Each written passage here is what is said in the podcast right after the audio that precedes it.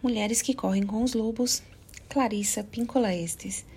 Capítulo 3 Farejando os fatos.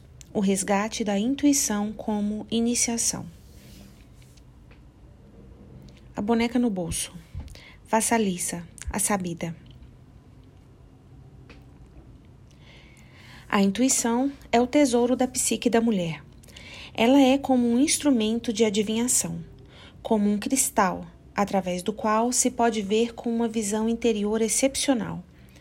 Ela é como uma velha sábia que está sempre com você, que lhe diz exatamente qual é o problema, que lhe diz exatamente se você deve virar à esquerda ou à direita.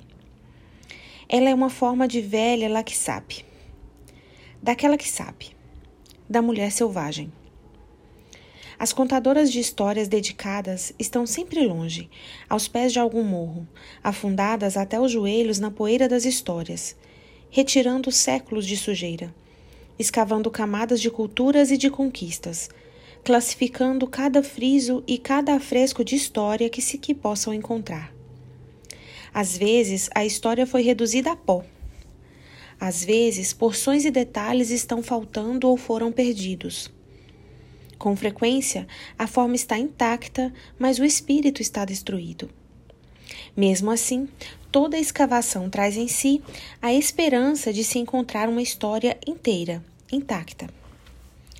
A história que se segue é exatamente o incrível tesouro desses. O antigo conto russo de Vassalissa é a história praticamente intacta da iniciação de uma mulher ela trata da percepção de que a maioria das coisas não é o que parece.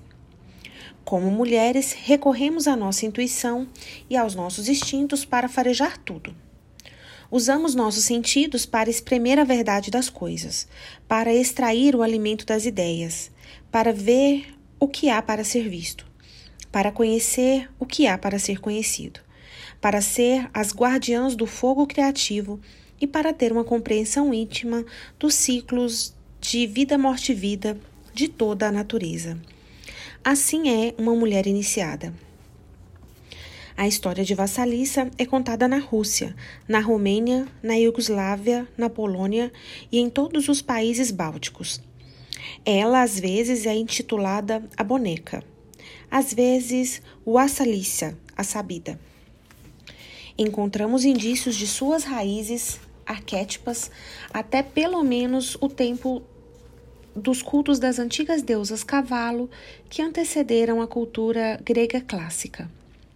É um conto que traz um mapeamento psíquico antiquíssimo acerca da indução no mundo subterrâneo do selvagem deus fêmea. Ele fala de como infundir nas mulheres o poder instintivo básico da mulher selvagem, a intuição.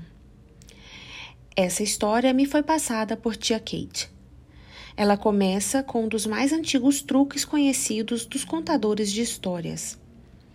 Era uma vez e não era uma vez. Essa frase paradoxal tem a intenção de alertar a alma do ouvinte para o fato de a história ter lugar no mundo entre os mundos, onde nada é o que parece ser à primeira vista. Comecemos, portanto.